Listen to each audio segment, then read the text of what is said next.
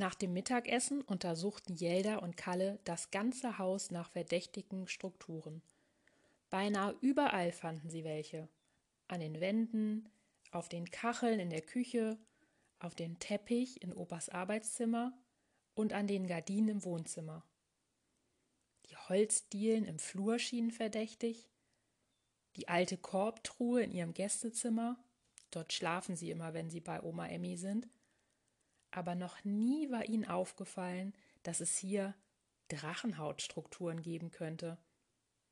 Ja, sogar das Häkeldeckchen auf dem Fernsehsessel kam ihnen äußerst verdächtig vor. So stellten sie den ganzen Nachmittag lang das ganze Haus auf den Kopf. Der Oma sagten sie nur, wir sind Detektive in geheimer Mission. Das sollte vorerst genügen. Bis zum Abendessen hatten sie ein Dutzend verdächtiger Drachenhautstrukturen auf den Zauberpapieren gesammelt. Zum Nachtisch gab es wieder Eis, ihre Lieblingsspeise. Natürlich ließen sie es sich auch diesmal nicht nehmen, es selbst aus dem Eisschrank zu holen. War ihnen doch mittags nichts Verdächtiges aufgefallen. Auch dieses Mal gingen sie, zwar erleichtert, aber auch ein klein bisschen enttäuscht, mit ihrem Eis zurück ins Esszimmer. Denn die kleine, tiefblaue Rauchwolke, die aus dem Eisschrank aufstieg, bemerkten sie nicht mehr. Sie hatten sich schon umgedreht.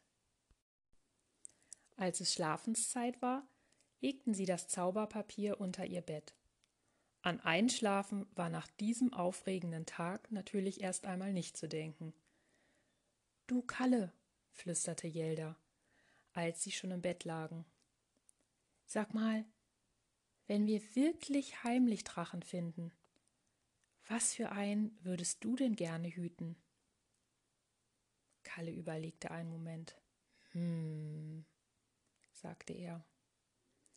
Ich, ich, ich glaube, ich hätte gerne so einen heimlich Erddrachen. Stell dir vor, Oma Emmy erntet die Radieschen in ihrem Beet oder, oder Opa pflückt ein paar Osterglocken für die Kaffeetafel und auf einmal bewegt sich etwas in der Erde und brennt ein Loch in den Gartenhandschuh. Bei dieser Vorstellung mussten die beiden kichern. Und du? fragte Kalle. Was für einen Heimlichdrachen hättest du gerne? Auch Jelda überlegte kurz, bevor sie antwortete. Hm. Ich, ich glaube, ich hätte gerne einen Opalaugen-Heimlichdrachen. Den könnte ich dann heimlich mit zur Schule nehmen. Niemand würde ihn sehen, wenn er sich dort an der Wand neben meinem Platz versteckt. Er, er könnte dann meine Matheaufgaben in Rauch auflösen. Und wieder kicherten die beiden. Und dann schliefen sie bald ein. Am nächsten Morgen, nach dem Aufwachen, bekamen die beiden einen großen Schreck. All das Zauberpapier, mit den mühsam gesammelten Strukturen. Es war verschwunden. Sie suchten das ganze Haus ab, fragten Oma, ob sie in der Nacht in ihrem Zimmer gewesen war, aber die wusste von nichts. Sie hatten schon Opa in Verdacht. Vielleicht schlafwandelt unser Opa, überlegte Kalle. Es half nichts. Noch vor dem Frühstück rannten sie zum Schuppen, um neues Zauberpapier zu holen. Als sie erneut den schweren Deckel der Truhe abhoben, trauten sie ihren Augen nicht. Da lagen ihre Zauberpapiere. Aber irgendwie sahen sie anders aus. Ist das ein ein Zahn? Kalle, Kalle, siehst du das? Und dort, guck mal. Kalle, guck mal, ist das ein Flügel?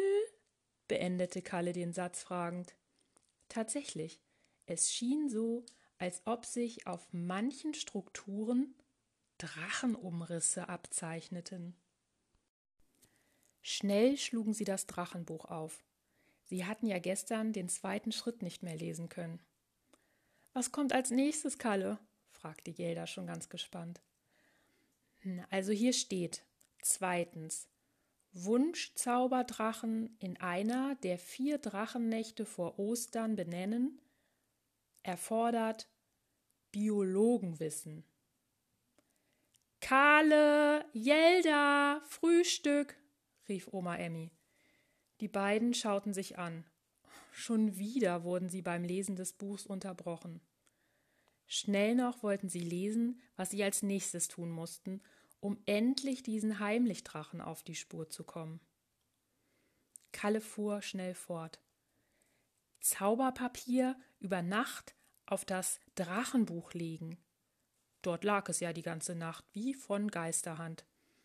Gesammelte, verdächtige Strukturen mit Hilfe des Wissenschaftlerstifts sorgsam in Drachenmuster verwandeln. Kalle, Jelda, kommt jetzt, rief Oma Emmy erneut.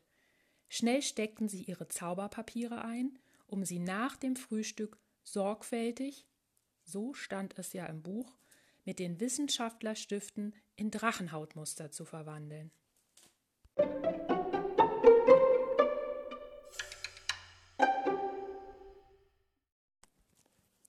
Ihr habt gehört, die Heimlichdrachen Teil 2. Wie es weitergeht, erfahrt ihr beim nächsten Mal. Natürlich könnt auch ihr euch inzwischen, wie die vier Freunde, auf die Spuren der Heimlichdrachen begeben.